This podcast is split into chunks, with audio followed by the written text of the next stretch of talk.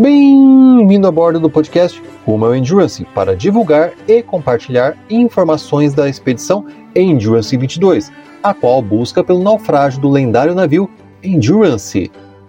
No podcast também contamos a história da igualmente lendária Expedição Transantártica Imperial, liderada por Sir Ernest Shackleton. Meu nome é Alexandre e estarei com vocês nos episódios do podcast.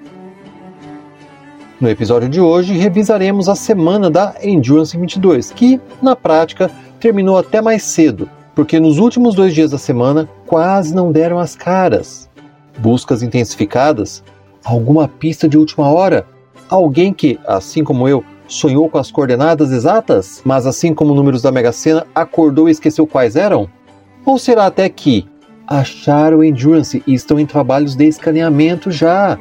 Se é possível sonhar com as coordenadas, por que não com a descoberta do naufrágio? Não é mesmo? Nesse episódio, falaremos ainda sobre os preparativos finais da Expedição Transantártica Imperial e sua partida em meio ao início da Primeira Guerra Mundial. Partida esta que quase não aconteceu, não fosse uma figura histórica que certamente vocês já ouviram falar. Vocês já devem estar cansados de tanto falarmos local conhecido do naufrágio, local conhecido do naufrágio, não é mesmo? E devem se perguntar: se já é conhecido, por que não acham logo o dito cujo do barco? A Ellie e a Doris estão valorizando o serviço? Nada disso. Vamos explicar tintim por tintim. E uma super dica do que comprar para levar para o mar de Weddell. Nossa, já merchando o podcast? Já estão famosos assim a ponto de receber patrocínio? Estão podendo, hein? Bem que gostaríamos, mas não. Vocês entenderão na dica do que levar, ou pelo menos comprar para levar por enquanto, para o Mar de Weddell. Então, pegue seu picador de gelo em aço inoxidável, vista seu melhor pullover de lã vintage, pegue seu meio copo cheio de água e ajeite-se confortavelmente no cockpit porque vamos zarpar!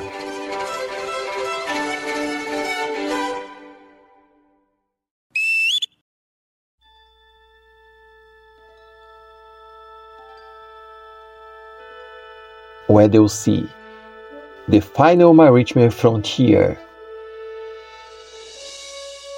These are the searches of the SA Aguirres 2 in its mission to explore strange new waters, to seek out new coordinates and the endurance. To boldly go where no icebreaker has gone before. Alexander Courage, ouvintes. Tema de abertura de Star Trek. Oh, Lucille, por que só três anos, Mrs. Ball?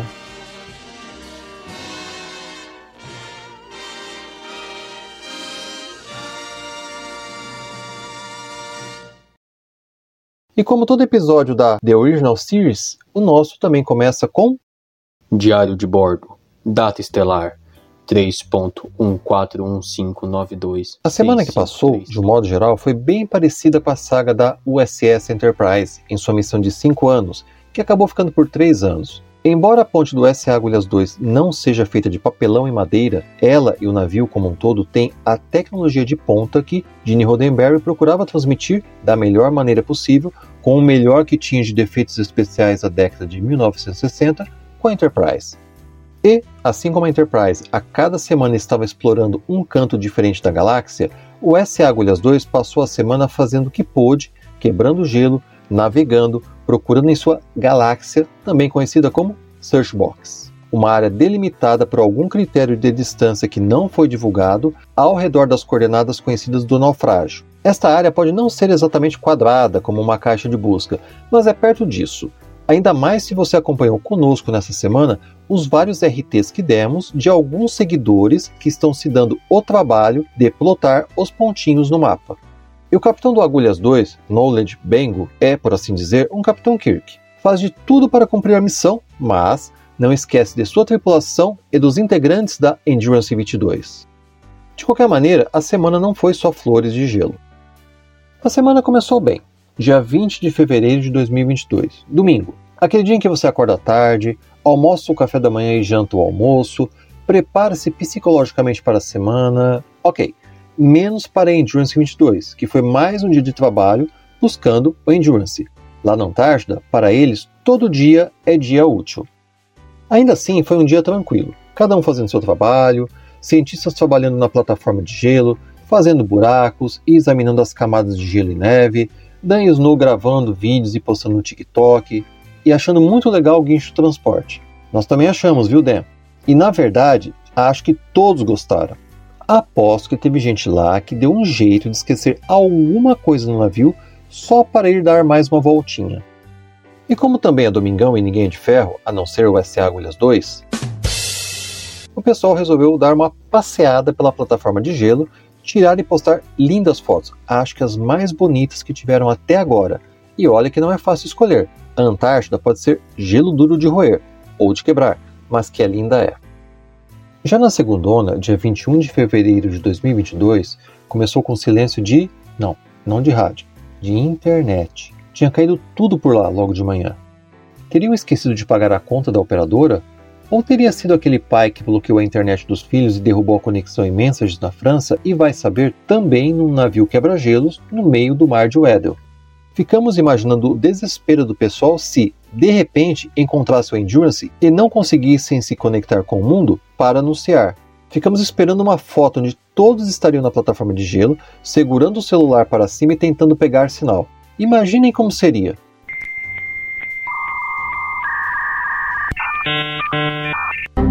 Mas felizmente, tudo voltou e Dan Snow compensou com uma live surpresa para o mundo, menos para a cidade francesa, que teve a participação do Manson Bound. E pareceu que foi surpresa até para ele também, porque acho que ele tinha ido passear um pouco lá no Convés do Agulhas 2, dar uma olhadinha na paisagem, que você não sabia onde terminava a plataforma de gelo e começava o céu, estava tudo branco por causa do mau tempo, da neve, dos menos 10 graus centígrados, e o Dan deve ter pensado, não tem tu? Vai tu mesmo.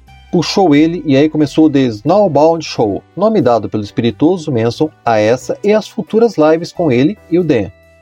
Esse meu arqueólogo marinho é uma peça mesmo, viu? E coitado do Manson, acho que ele já estava mesmo voltando para dentro quando foi abduzido pelo Dan, porque já chegou falando, tradução livre como sempre, abrem aspas. A arqueologia nunca foi feita para ser assim. Estamos presos, eu estou com frio e quero chegar em casa. Ô oh, dó. Daí o Dan pediu para o Manson falar sobre as buscas e ele falou aquilo que quem está nos seguindo e principalmente ouviu o episódio anterior do nosso podcast já sabe. É o ambiente mais desafiador para esse tipo de operação, Ice, ice, ice, more ice, disse o Manson. Falou ainda da transmissão de dados em tempo real dos robôs submarinos por causa da fibra ótica e das dificuldades de se operar os AUVs naquelas condições. Ah, e ele confirmou o que também tínhamos falado no outro episódio, sobre a possibilidade de, em algum momento, fazerem mesmo um buraco e lançarem os AUVs da plataforma de gelo. Deu tempo de nós mandarmos um salve e uma curtida bem no finalzinho porque a gente só soube da live quando fomos pegar uma água e dar aquela olhada básica no celular. Daí vimos o Dan Janus, thank you, goodbye, etc. À noite sim, com mais calma, vimos na íntegra para trazer os detalhes para vocês. E que bom que vimos, pois, sabe-se lá por quê, o Dan escolheu o tweet com a live. Também não achamos no TikTok. Vai ver que o Manson depois mudou de ideia e quis que o nome dele viesse primeiro, ficando The Bound Snow Show. E o Dan não aceitou, porque não queria ter limites nas lives. Bound, Snow, neve, limite. Não bastasse o contratempo com a internet, o Agulhas 2, que assim como a Endurance em 1915 e como ele próprio em 2019, ficou preso na plataforma de gelo, e o dia foi de preocupação. A frase que mais vinha à mente e que foi muito postada nesse dia era aquela famosa de Shackleton: What the ice gets, the ice keeps. Ou, em português, o que o gelo prende, o gelo não solta. Ou em espanhol, Lo que el hielo atapa, se lo queda el hielo. Ou em francês, C'est que la glace prend, la glace le garde. Tá bom, vocês entenderam. Mas como quem fica parado no gelo é polo, não adiantava ficar sem fazer nada. Shackleton era capaz de vir dar uma neles e, bem ao estilo do Thor, falar que eles não eram dignos de acharem o Endurance. Então começou um trabalho árduo de tentar se livrarem do gelo e fizeram como em 2019. O velho truque de usar o container no guincho para se libertarem do gelo. No caso, usaram um tanque de combustível, Demos RT em vários vídeos mostrando essa operação, um deles bem didático do Dan Snow. Mas se você não viu, não adianta voltar no feed do dia 21, o Dan também deletou. Mas tá lá no TikTok ainda, corre lá. Só para vocês entenderem como é o esquema. Lembram de Piratas do Caribe 3, no fim do mundo? Tem uma cena em que o Jack Sparrow e sua turma começam a correr que nem doidos de um lado para o outro do Pérola Negra. Eles estão num lado e correm todos ao mesmo tempo para o outro lado. Depois voltam correndo todos ao mesmo tempo para o lado que estavam. E fazem isso muitas vezes. Aos poucos, o navio começa a dernar para a direita, depois para a esquerda, para a direita, para a esquerda, balançando cada vez mais para os lados e tchum, vira de cabeça para baixo. Ok, na verdade ele não está de cabeça para baixo, mas bem, isso é uma outra história. A ideia de usar o guincho com um tanque na ponta é criar uma espécie de pêndulo, isto é, fazer o Agulhas 2 balançar para os lados. Claro, o peso de um tanque de combustível não vai fazer adernar tanto um navio polar classe 5 pesando 13 mil toneladas, como é o caso do Agulhas 2, mas é o suficiente para dar aquela balançadinha de lado e quebrar o gelo nas laterais. E que quebre poucos metros já é o suficiente para o navio se libertar. Fizeram isso em 2019 e deu certo, porque eles ficaram também atrapados naquele ano. E a data palíndroma de 22 de fevereiro de 2022 começou com uma ótima notícia, vinda da conta oficial da Endurance 22 no Twitter. Vou até ler na íntegra a tradução livre para expressar o quão estavam aliviados e felizes. Abrem aspas. Depois de algumas horas tensas presas no gelo, a experiência do capitão Knowledge Bengo e sua tripulação realmente brilhou quando o SA Agulhas 2 se libertou e conseguiu continuar a busca pela Endurance. Fecham aspas. No final da noite de segunda-feira, dia 21, tínhamos verificado a posição do SA Agulhas 2 e, comparando a verificação das 23 horas com a feita 10 horas antes, isto é, às 13 horas, mostrava que o Agulhas 2 tinha navegado bem. Isso era confirmado pelo geoposicionamento que existe no site oficial da Endurance 22, onde mostrava toda a navegação dele. Ficamos até na dúvida se tinha sido só o navio, ou o movimento da plataforma de gelo, ou um pouco dos dois. E tivemos a confirmação de que foi mesmo o esforço da tripulação sob o comando do Capitão Bengo. Afinal, conhecimento é o nome dele. Knowledge Bengo. Dan também estava super empolgado com aquele belo pullover preto vintage que ele usou para fazer cosplay do Shackleton, ressaltando que foi o Capitão Bengo e sua brilhante tripulação que impediram de ficarem presos lá por muito tempo, que abriram caminho para fora do gelo, que mudaram de posição na área de busca e mudaram mesmo, tinham ido ao norte da posição do naufrágio pela primeira vez e agora estavam examinando o fundo do mar novamente e tal. Até mandou uma no final de Time dos Sonhos. It's the Dream Team, folks. Don't worry. Aliás, um parênteses. O Dan estava tão de bem com a vida nesse dia que postou um vídeo no TikTok improvisando uma esteira ergométrica, onde ele segurava numa das grades do navio e usava o chão congelado para ficar correndo no lugar. Esse meu History Guy é uma peça também, viu? Enfim, todos muito aliviados, nós aqui também. Não sabíamos quanto mais tempo a expedição teria. Eis que vem o nosso colega especialista em robótica submarina, o Christian Cartline, que tem aquele canal bem legal no YouTube, o Sea Ice Stories, fala assim já logo cedo, abrem aspas. Se você estava preocupado, situações como essa são absolutamente normais na navegação, fecham aspas. Hã? Como assim, meu amigo? Never fear! E uma seguidora dele ainda perguntou, abrem aspas, Is everyone safe on Endurance 22? Can the expedition proceed? Bit worried after the last podcast. Fecham aspas. Todos estão seguros na Endurance 22? A expedição pode prosseguir? Um pouco preocupada depois do último podcast. Epa, será que era do nosso podcast que ela estava falando? E o Chris responde. Never fear! Abre aspas. Yes, everything normal as expected. There was not one instant where anyone would need to worry about anything. All going according to plan. Fecham aspas. Sim, tudo normal como esperado. Não houve um instante em que alguém precisasse se preocupar com nada. Chris, sempre há o risco de ficar preso no gelo de novo, sabia? Never fear! Chris, tá difícil de achar o Endurance, viu? Never fear! Cris, e se a Dora espifar a bateria? Ou a Ellie arrebentar o cabo de fibra ótica? Never fear! Cris, a semana já tá acabando e o Agulhas 2 tem que voltar para Cape Town na segunda-feira. Foi o Capitão Bingham que disse. Never fear! Ah, e o Manson disse que o inverno já vai chegar e que vai ter que dar um vazare nos próximos dias. Never fear! Chris, o Tim Jacob deixou a Sully cair da popa do navio quando foi fazer aquela outra cena famosa do Titanic, a do final, a do diamante caindo no mar, mas quem caiu e foi triturada pelas hélices foi a pobre da foquinha de pelúcia. Never fear! Chris, tem um monte de Cybermen vindo ali. Never fear! Chris, estão mexendo com Adão e vai acontecer o segundo impacto já já. Não vai sobrar nadinha da Antártida. Essa foi para os fãs de New Genesis Evangelion. Never fear! Estaria Christian no multiverso da loucura ou totalmente absorto da realidade? Não. Brincadeiras à parte, essa atitude positiva do Christian é essencial numa situação de tensão. Se desesperar não ajuda em nada. Por isso ele usou a máxima universal para situações desse tipo, imortalizada por Douglas Adams. Don't panic. Ele teve a preocupação de responder e tranquilizar uma seguidora que aparentava estar mesmo preocupada com todos lá. Nós também estávamos. Por mais que a expedição tenha os melhores, um Dream Team, e tem mesmo, e estejam num super navio, a Enterprise dos quebra-gelos, a natureza vive provando para o homem que quem ainda manda nesse planetinho azul é ela.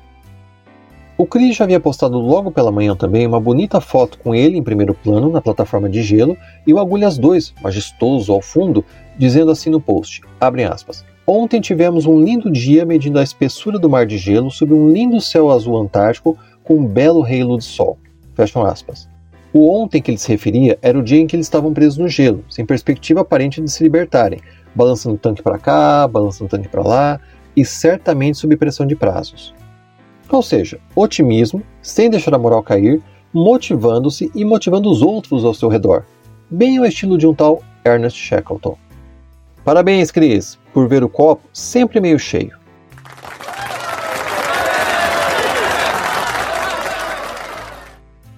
O clima de pensamento positivo e good vibes continuou no dia 23 de fevereiro. O que uma libertação do gelo não faz, né? Dan Snow postou um vídeo com essa humildade que é o Capitão Bengo. Na chamada do post no Twitter, Dan já indicava que havia pouco perigo do Agulhas 2 ficar preso no gelo como a Endurance. É, depois que está livre, pesado e solto pelo gelo é fácil falar, mas o Sr. Snow também ficou com medinho. Bem, o Capitão Bengal explicou por que é difícil ficar preso no gelo. Essencialmente é por conta da técnica, por assim dizer, que o Agulhas 2 utiliza. Na época de Shackleton, os navios quebra-gelo, como a Endurance, funcionavam no esquema Ariat, isto é, tomavam distância e iam com tudo para cima do gelo tomava distância de novo e. E assim iam. Imagine a trabalheira que era quebrar o gelo dessa maneira. Já o Agulhas 2 usa o seu próprio peso. O desenho do navio é feito para que a proa suba mais facilmente na plataforma, e com o peso de algumas milhares de toneladas, o gelo se parte e vai abrindo espaço adiante. Quando a coisa está fácil, como nesse vídeo que foi postado, o Agulhas 2 vai como que deslizando pelo gelo, Parece, sabe aquele jogo que tem em todo buffet de festa de criança? Mesmo aquelas com mais de 18 anos, que tem um disco que você fica jogando de um lado para o outro tentando marcar gol? Então, o Agulhas 2 nesse vídeo parecia esse disco, deslizava pelo gelo como se estivesse flutuando nele. Vale a pena ver de novo. Esse tweet o Dan não apagou. Ainda. No mesmo dia, Dan postou uma rápida entrevista com o cientista de gelo Leslie Hammerstein, onde ele diz que estão com sorte. Super luck, nas palavras do Dr. Lassie. Porque esse ano as condições do gelo estão mais favoráveis, e olha que ficaram presos. Imagine se não estivesse favorável. Mas já era mais ou menos sabido. O Manson já tinha dado uma entrevista antes da expedição sair de Cape Town, falando que ele estava otimista quanto ao gelo estar mais favorável esse ano. E o dia 24 de fevereiro começou, passou e terminou. Praticamente sem nenhuma novidade. Não, não é tipo, ok, eles estão procurando, procurando, procurando, como todos os outros dias. Não, que quer dizer, sim, estavam fazendo isso, claro, mas normalmente tem fotos, vídeos rápidos do Dan, até vídeos repostados. Mas nesse dia, nada. Até o TikTok só teve um vídeo. E nesse único vídeo pode ser uma pista do porquê estava tão quieto. Estava muito frio, estava nevando, e ninguém queria botar o narizinho para fora do conforto do SA Agulhas 2. O Manson principalmente, vai que ele encontra o dano de novo. E nesse mesmo dia, o nosso amigão do CIC Stories, Christian Catley, postou seu vídeo nosso de cada dia e ele comenta justamente do gelo.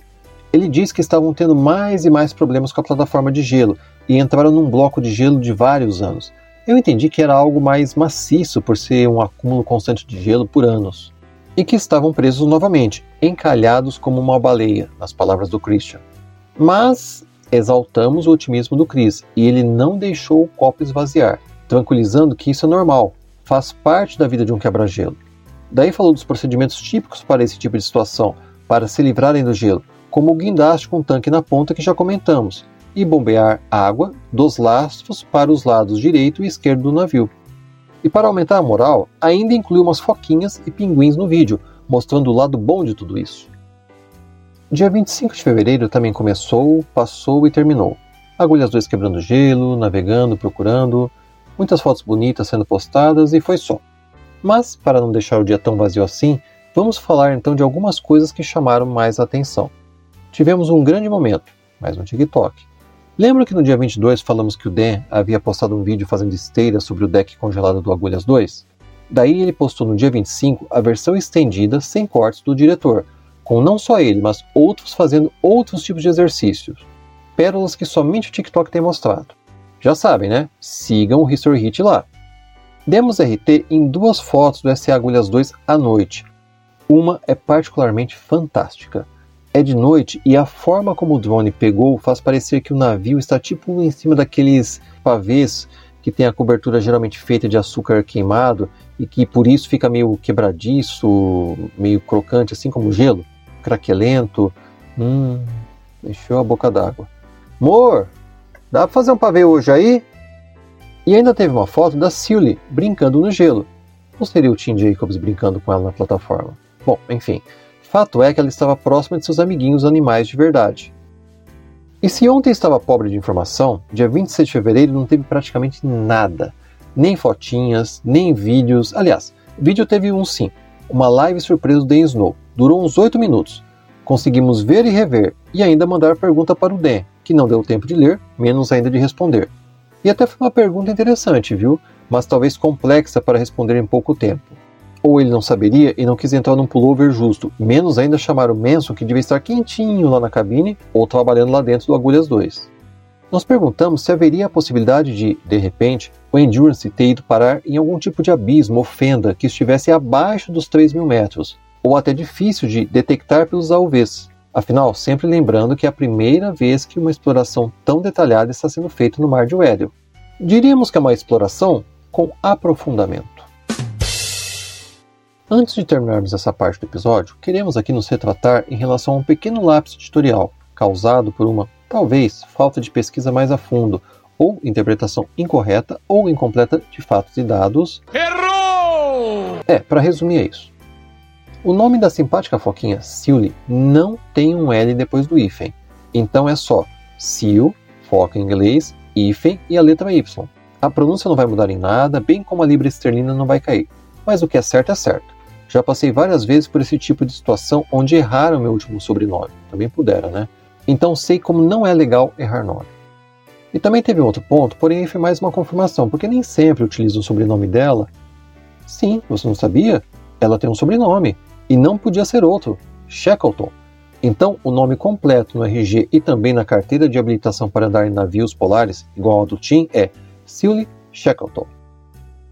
E por falar no Tim, vocês não notaram nada de diferente no resumo dessa semana, de 20 a 27 de fevereiro de 2022, da expedição Endurance 22? Se você disse lives, acertou! Sim, tiveram quatro, além do The Snow barra Manson e Manson barra Snow Show, ainda devem estar decidindo. E nós marcamos presença novamente, dessa vez até por sorte conseguimos estar live, live mesmo em três das quatro, representando o Brasil e sendo respondidos em duas oportunidades. Um, so we actually have an amazing question from Brazil that, that sort of Ah, fits what para, que isso. from YouTube here. This question's from Brazil.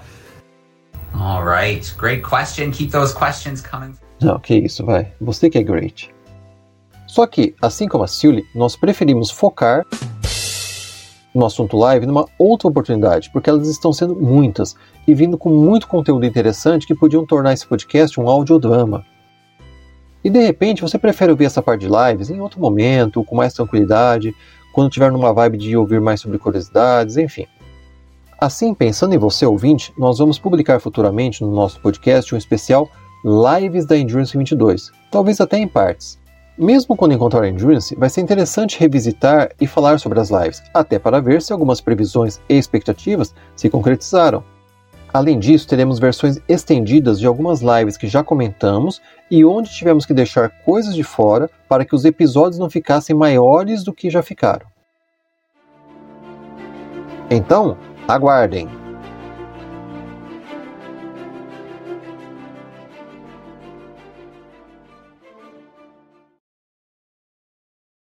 Senta que lá vem história.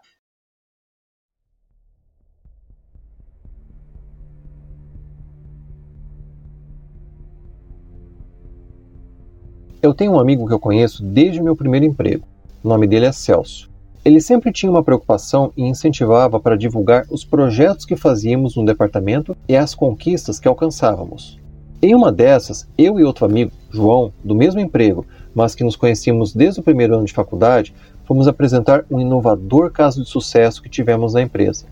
Fomos em uma convenção em Curitiba, onde muitos se interessaram em saber mais como tínhamos feito, ou seja, caso de sucesso também na convenção. E para essa convenção tivemos que fazer uma apresentação, como é de praxe. E o Celso disse então, na época, que precisávamos não só apresentar, como também chamar a atenção com a apresentação. Ele quis dizer com isso que você pode até ter um bom conteúdo em mãos, mas se não souber mostrar, divulgar, será apenas mais um, por menor que seja. Curioso que ele usou a seguinte comparação para passar o sentimento dele quanto a isso. Isso me marca até hoje.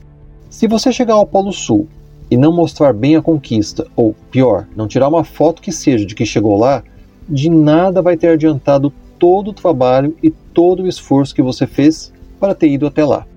E dito e feito, fizemos, com a ajuda de nosso gerente na época, o Sr. Araújo, uma apresentação diferente, com efeitos especiais, vídeos embutidos. Ok, coisas que você faz hoje trivialmente no celular, mas que em 1998, onde a internet ainda era no dial-up, com modem na sua mesa, isso para quem podia pagar, realmente foi impactante e chamou a atenção. Na primeira oportunidade que eu tiver de encontrar o Celso novamente, eu vou perguntar se ele sabia da história da conquista do Polo Sul e, principalmente, da expedição transantártica imperial. No episódio anterior desse podcast, nós descrevemos como era a ambiciosa e heróica proposta de Shackleton de atravessar o continente antártico a pé, passando pelo Polo Sul. Também falamos dos preparativos para a expedição quanto à aquisição dos barcos, do Endurance, que se chamava originalmente Polaris, e do Aurora, mas ainda faltavam mais preparativos, incluindo um que Shackleton fez e que nem ele sabia o quão importante era naquela época: as fotos e filmagens da expedição.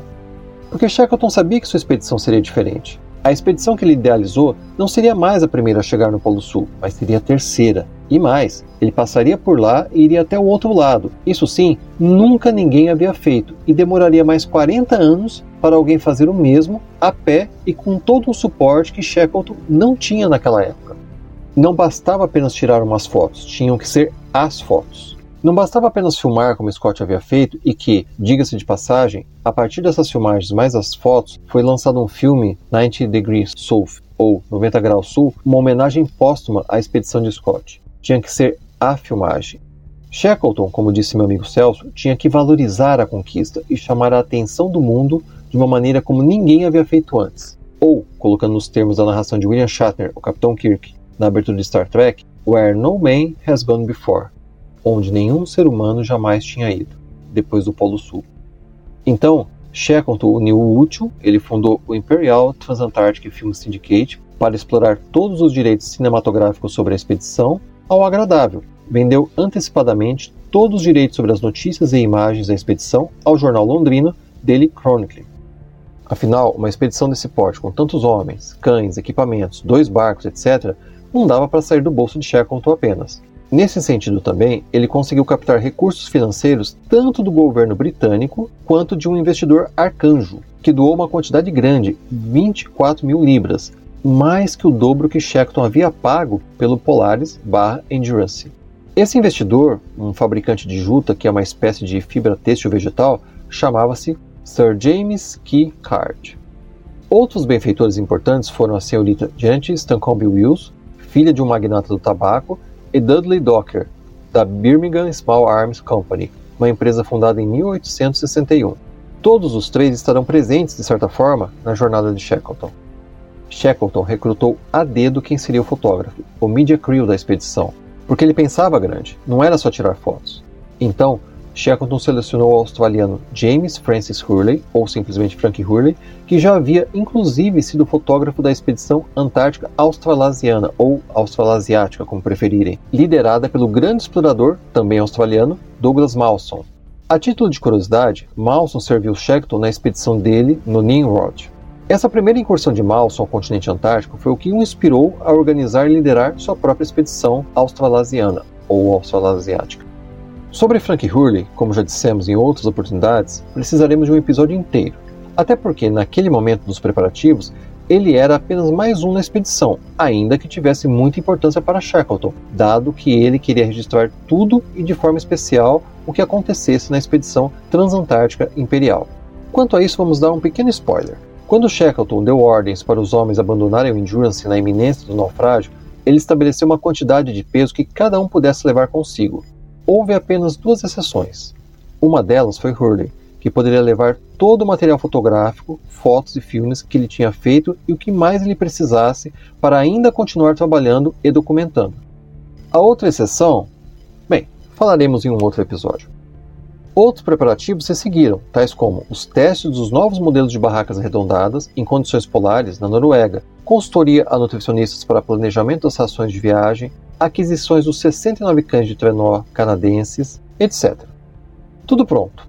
Em 1 de agosto de 1914, o Endurance, sob os olhares da imprensa londrina, parte de seu ancoradouro em Londres, em direção a Plymouth. Só que nesse mesmo exato dia, a Alemanha declara guerra à Rússia, e uma guerra envolvendo toda a Europa poderia acontecer em breve. Nisso, em 4 de agosto de 1914, foi emitida uma ordem de mobilização geral, a qual se aplicou ao Endurance e sua tripulação, já que eles estavam em águas britânicas ainda. Shackleton reuniu-se com sua tripulação e o senso de dever para com a Inglaterra falou mais alto. Entre nós, há quantidade suficiente de homens treinados e experientes para guarnecer, ou seja, operar, um destroyer, escreveu Shackleton ao almirantado britânico, colocando o Endurance e toda sua tripulação à disposição do governo britânico. A resposta veio num telegrama com uma única palavra: continue. Em seguida veio um telegrama mais longo, dizendo que as autoridades queriam ver a expedição concretizada.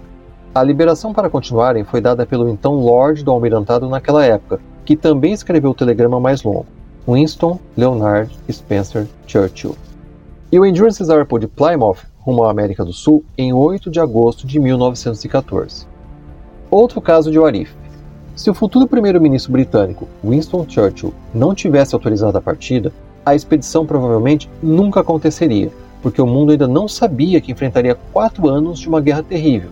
E se a tripulação do Endurance fosse a guerra, incluindo o próprio Shackleton, o que poderia acontecer? Então, a expedição transantártica imperial tinha que acontecer porque estava predestinada a ser imortalizada, não pelo sucesso, mas pelas lições que ela deixaria para sempre ao mundo. No próximo episódio, continuaremos com a primeira etapa, a primeira perna da viagem do Endurance. Você sabia?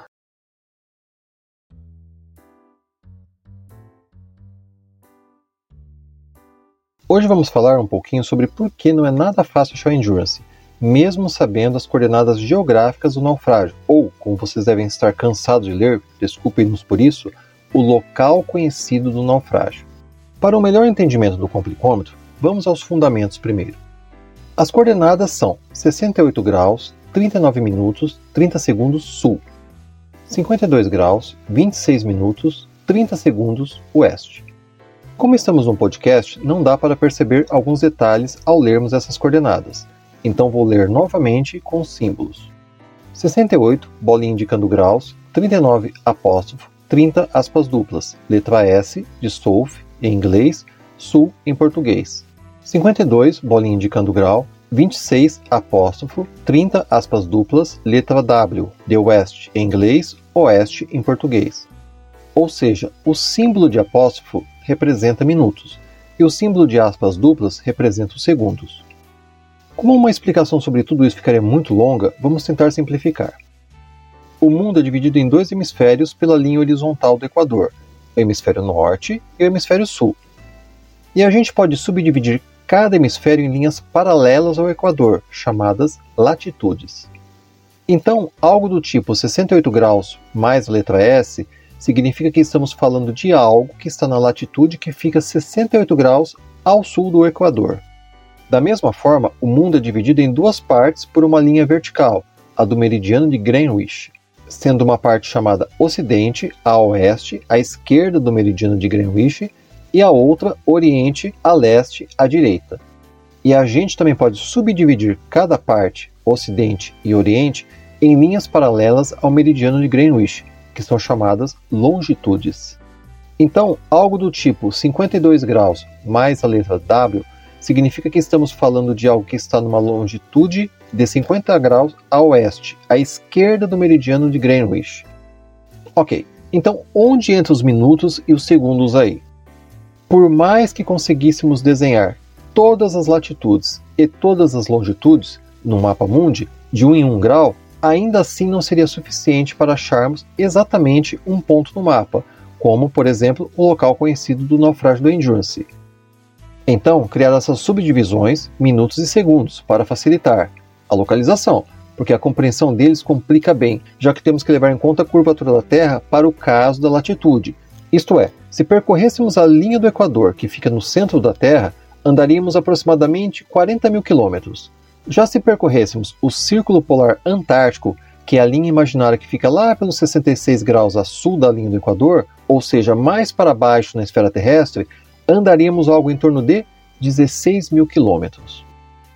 Agora, se já é complicado achar coordenadas no nosso globo terrestre, imagine quando essas coordenadas não são precisas. Mas espera aí, tem algo mais preciso que 68 graus, 39 minutos, 30 segundos sul, 52 graus, 26 minutos, 30 segundos oeste? Tem símbolo, número e letra a rodo. Sim, mas assuma que não são números verdadeiros. What? Pois é, naquela época tinha que ser feito tudo à mão, nada de GPS. E para isso, eles usavam basicamente um aparelho chamado sextante e um cronômetro. Até aí, tudo bem, o mundo se virou bem antes do GPS. O problema é que o senhor sextante, para ser utilizado, você precisa apontá-lo exatamente para o Sol. Calma, ele é feito de modo que você não fique com problemas nos olhos. E se o dia estiver nublado? Foi exatamente isso que aconteceu. No exato dia em que o Endurance foi para o fundo do Mar de Weddell, estava nublado, e não conseguiram mirar para o Sol e, portanto, obter as coordenadas naquele dia. Ah, mas aí não foi só esperar o céu abrir de novo e lá medir? Afinal, um barco daquele tamanho deve ter deixado um buracão. Sim, foi isso que fizeram. Só que, geograficamente, os homens não estavam mais no mesmo local que estavam no dia anterior. What? Calma, eles não entraram em nenhum buraco de minhoca, um wormhole ou são jumpers. Acontece que eles estavam sobre uma plataforma de gelo flutuante. Se vocês olharem as fotos antigas, ou nem indo tão longe, as muitas fotos e vídeos das últimas semanas da Endurance 22, verão a plataforma de gelo no Mar de Weddell. Em algumas fotos dá a impressão que eles estão até em terra firme, de tão espesso que é o gelo, chegando até uns 5 metros, praticamente a altura de dois andares de um prédio. Tanto que recentemente jogaram uma partidinha de futebol por lá, assim como os homens de Shackleton fizeram quando estiveram presos na mesma plataforma há mais de 100 anos. Falando nisso, os times eram divididos em. Ok, voltando. Então você pode fazer a seguinte experiência em sua casa. Mas se você não quiser se molhar agora, então só imagine que você pegou uma bacia e a encheu de água. Em seguida, colocou um pedaço de isopor sobre a água para flutuar. Concorda que qualquer mexidinha na bacia vai provocar um movimento na água e também no isopor? A água na bacia representa o mar de Weddell, enquanto que o isopor é a plataforma de gelo. E essa mexidinha são as correntes marítimas que existem por lá e que fazem a plataforma girar no sentido horário.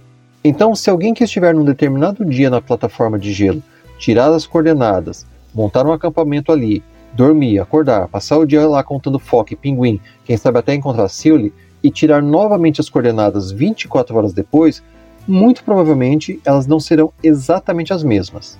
Ah, e levar em consideração ainda que, enquanto na bacia a velocidade do isopor é praticamente zero, no caso da plataforma de gelo, ela tem uma velocidade que é imprevisível, mas tem. O Endurance afundou no dia 21 de novembro de 1915, às 17 horas, segundo o próprio Shackleton registrou no diário dele. Conforme consta em registros históricos, o navegador Frank Worsley tirou as coordenadas no dia seguinte, então, por pouco que seja o deslocamento, houve algum. Só para vocês terem uma ideia de como esse pouco pode ser muito. A máxima divisão do grau é o segundo, certo? Para não ficar wibbly-wobbly demais, já fizemos os cálculos e chegamos que um segundo geográfico seria equivalente a 30 metros. Ok, é pouco. Já um minuto geográfico seriam quase 2 quilômetros. Ainda pouco, sim, mas pense que você está procurando um barco de 44 metros. Isto é, a cada segundo geográfico que você se desloca já dá quase o tamanho do barco. E também tem aquelas questões de curvatura da Terra. E o movimento no sentido horário do relógio da plataforma não significa que é exatamente circular. Então, a plataforma pode ter se deslocado vários metros ou vários quilômetros em qualquer direção. Soma-se a isso possibilidades de erros de medição. Recentemente foi publicado um artigo onde os autores tentaram somar os vários erros que podem ter acontecido nas medições de Worsley e concluíram que a verdadeira posição do naufrágio pode estar vários quilômetros a leste de onde o navegador calculou. Worsley era muito experiente como navegador, só que esses erros podem estar no cronômetro que Worsley utilizou, que, além de estar atrasado, a calibração poderia não estar correta. Bem, aqui é toda uma explicação muito. wibbly wobbly, timey wimey stuff. Mas acreditamos termos cumprido com o objetivo de passar para vocês que a coisa toda de achar o Endurance é. Complicated. Very complicated. Para compensar tudo isso, a Endurance 22 foi preparada para a Antártida com uma estratégia, que podemos resumir nesses pontos. Primeiro, Search Box. Já que existe toda uma questão de margem de erro, já resolveram que iriam procurar numa área ampliada. Embora não tenham falado qual é a área dessa caixa de busca, dá para ter uma noção pelas dezenas de pontinhos laranjas em imagens que algumas pessoas têm postado no Twitter. Daí, olhando nas imagens, dá para saber mais ou menos os limites dessa caixa de busca. Segundo, robôs submarinos. O nosso amigo otimista Christian Cartland, que é especialista em robótica submarina, postou um vídeo no Ice Stories que é uma aula e não é força de expressão. Ele explica como funciona o processo de varredura dos robôs submarinos e mostra com esquemas, imagens e até com um exemplo de um naufrágio que foi encontrado no Mar Ártico de um navio britânico chamado HMS Erebus. Vamos tentar resumir, mas incentivamos vocês a verem esse vídeo do Chris lá no canal dele. A busca pelo naufrágio não é utilizando só câmeras, afinal, em profundidades de 3 mil metros, que é onde acredita-se que o Endurance esteja, não há luz natural alguma. Por isso, os AUVs têm um sonar de varredura que escaneia grandes áreas no fundo do mar de forma relativamente rápida. Expandindo o mesmo exemplo didático que o Chris usou para explicar. Imagine que você tem uma lanterna num local totalmente escuro. A fonte de luz, a lanterna na sua mão, é relativamente pequena, mas o feixe que ela dispersa, devido ao formato da lanterna, aquela peça que parece uma tigela prateada na frente da lanterna, onde tem uma luzinha no meio, é capaz de iluminar uma área bem grande. Com sonar é a mesma coisa. A diferença é que, ao invés de luz, ele utiliza som, pulsos sonoros para ser mais exato, para, entre aspas, iluminar o fundo do mar.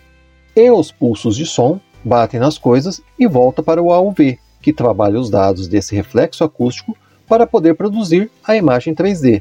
Vejam lá, é bem interessante. Mesmo assim, da mesma forma que você pode iluminar um salão enorme com uma lanterna potente e parte das paredes ainda ficarem no escuro, o mesmo pode acontecer com o fundo do mar.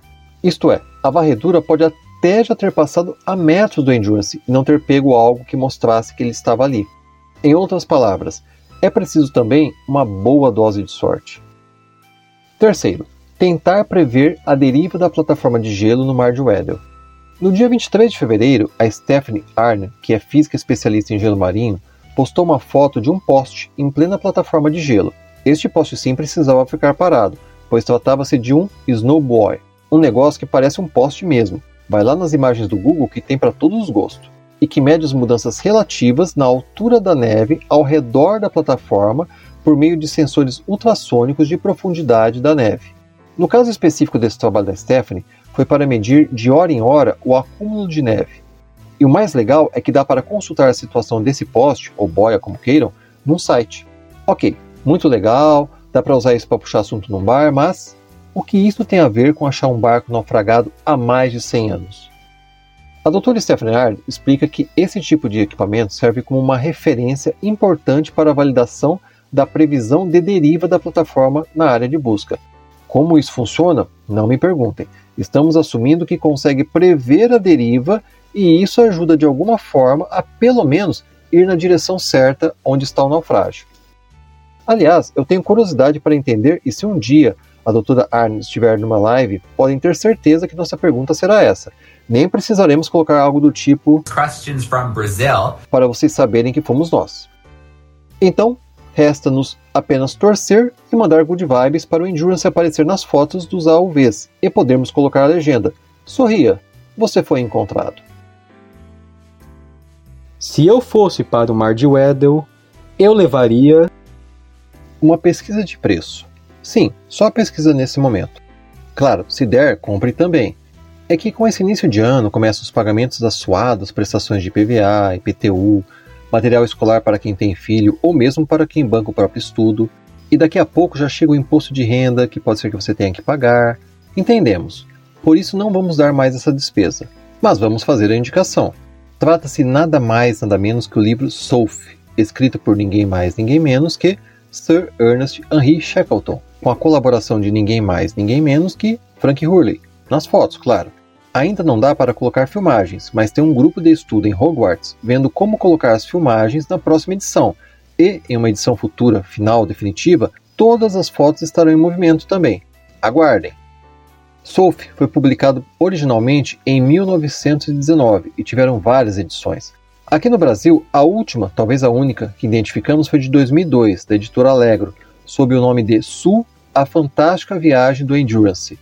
Conseguimos encontrar um exemplar disponível num site que é virtual e representa prateleiras. Em contato com quem estava vendendo, nos confirmaram que há uma foto ou outra, ou seja, as fotos de Hurley devem ter um direito autoral razoável. Ainda que você as encontre com uma pesquisa simples na internet, uma coisa é usar para um trabalho, uma fotinha aqui, outra ali no Twitter, outra coisa é usar para conseguir din-din, sem repassar nada para os herdeiros do grande fotógrafo australiano. Essa edição brasileira é muito rara e por isso deve estar bem cara. O exemplar que vimos no site de prateleiras virtuais havia dobrado de preço, comparando da primeira vez que vimos há três semanas com quando consultamos no mesmo dia em que estávamos fechando a redação desse episódio. Nota mental: devíamos ter vendido o carro e adquirido antes de aumentar o que já estava caro. Felizmente, a edição do original que vamos indicar, em língua inglesa, está num preço bem acessível naquele site que tem um nome parecido com uma famosa floresta que existe no mundo, seja no site de lá de fora, seja no site que existe no Brasil. E também há outros sites, além de eventuais sebos que não chegamos a pesquisar. Ela é uma edição publicada em 2019, portanto, 100 anos depois da publicação original. Ah, inclusive, muito, muito importante. Se você for pesquisar na loja florestal, procure pela edição que tem um selo no canto superior direito escrito centésimo aniversário da publicação original. Porque existem outras edições, mais salgadinhas, bem mais. Inclusive, isso aplica-se também ao formato digital, isto é, o da edição de aniversário está praticamente de graça. Porém, tem apenas uma ou duas imagens, pelo que fomos informados por uma seguidora que é escritora e adora ler livros. Até já combinamos uma entrevista com ela para fazer uma resenha e falar sobre o livro. Aguardem nos próximos episódios. E você, se também ler o livro e quiser participar desta conversa, por favor, entre em contato conosco nas formas que estão indicadas na descrição deste episódio do podcast. Como dissemos, nesse momento vamos apenas indicar a compra pelos motivos acima, preocupados com seu bolso. Mas, para não ficar só na indicação, vamos fazer um rápido out of box aqui e resumir no seguinte: a versão física é muito linda. A gramatura do papel das boas, as fotos internas, tanto do Hurley quanto as outras. Peraí, outras? Sim, essa edição de aniversário traz fotos contemporâneas para fazer tipo um antes e depois, além de ilustrar algumas passagens. Enfim, é um livro decorativo também. Só não gostamos muito foi da capa. Não da arte, está belíssima, com azulada, bem clean mas para o tipo de livro que é, pela qualidade, levando-se em conta que é meio pesadinho, afinal são quase 400 páginas, e está longe de ser um livro de bolso, ele é praticamente o tamanho de uma folha de sulfite A4, ficando apenas uns 5 centímetros menor em altura. Ele deveria ser em capa dura, hardcover. Seria mais fácil para manusear e teríamos menos receio de rasgar algo. Não tivemos tempo para pesquisar e até agradeceríamos sugestões. Se há algum tipo de trabalho que pode ser feito para reencadernar o livro com a mesma capa, mas numa capa dura. Em último caso, tentar achar um, sei lá, uma capa dura postiça e tentar encaixar esse danado de bonito dentro. Esperamos que consigam adquirir o de aniversário de 100 anos. O mais raro, só se vocês receberem uma boa restituição de imposto de renda. Aproveitamos o espaço para dizer que essa sessão não terá continuidade. Oh. Calma, gente, é só essa sessão. Porque, independente de quanto tempo ainda durar a expedição Endurance 22, entendemos que já passamos as principais indicações do que vocês precisavam levar para o Mar de Weddell e acompanhar a Endurance 22. E também para conhecer a história do Endurance, do Shackleton, da expedição transantártica imperial, Nesse caso, ainda continuaremos contando aqui, mas você pode achar na internet dezenas de textos e vídeos complementares de grátis. Esperamos que essa sessão tenha sido útil para vocês e estamos sempre à disposição para esclarecer quaisquer dúvidas do que falamos aqui nessa sessão, deste episódio ou dos episódios anteriores. Combinado?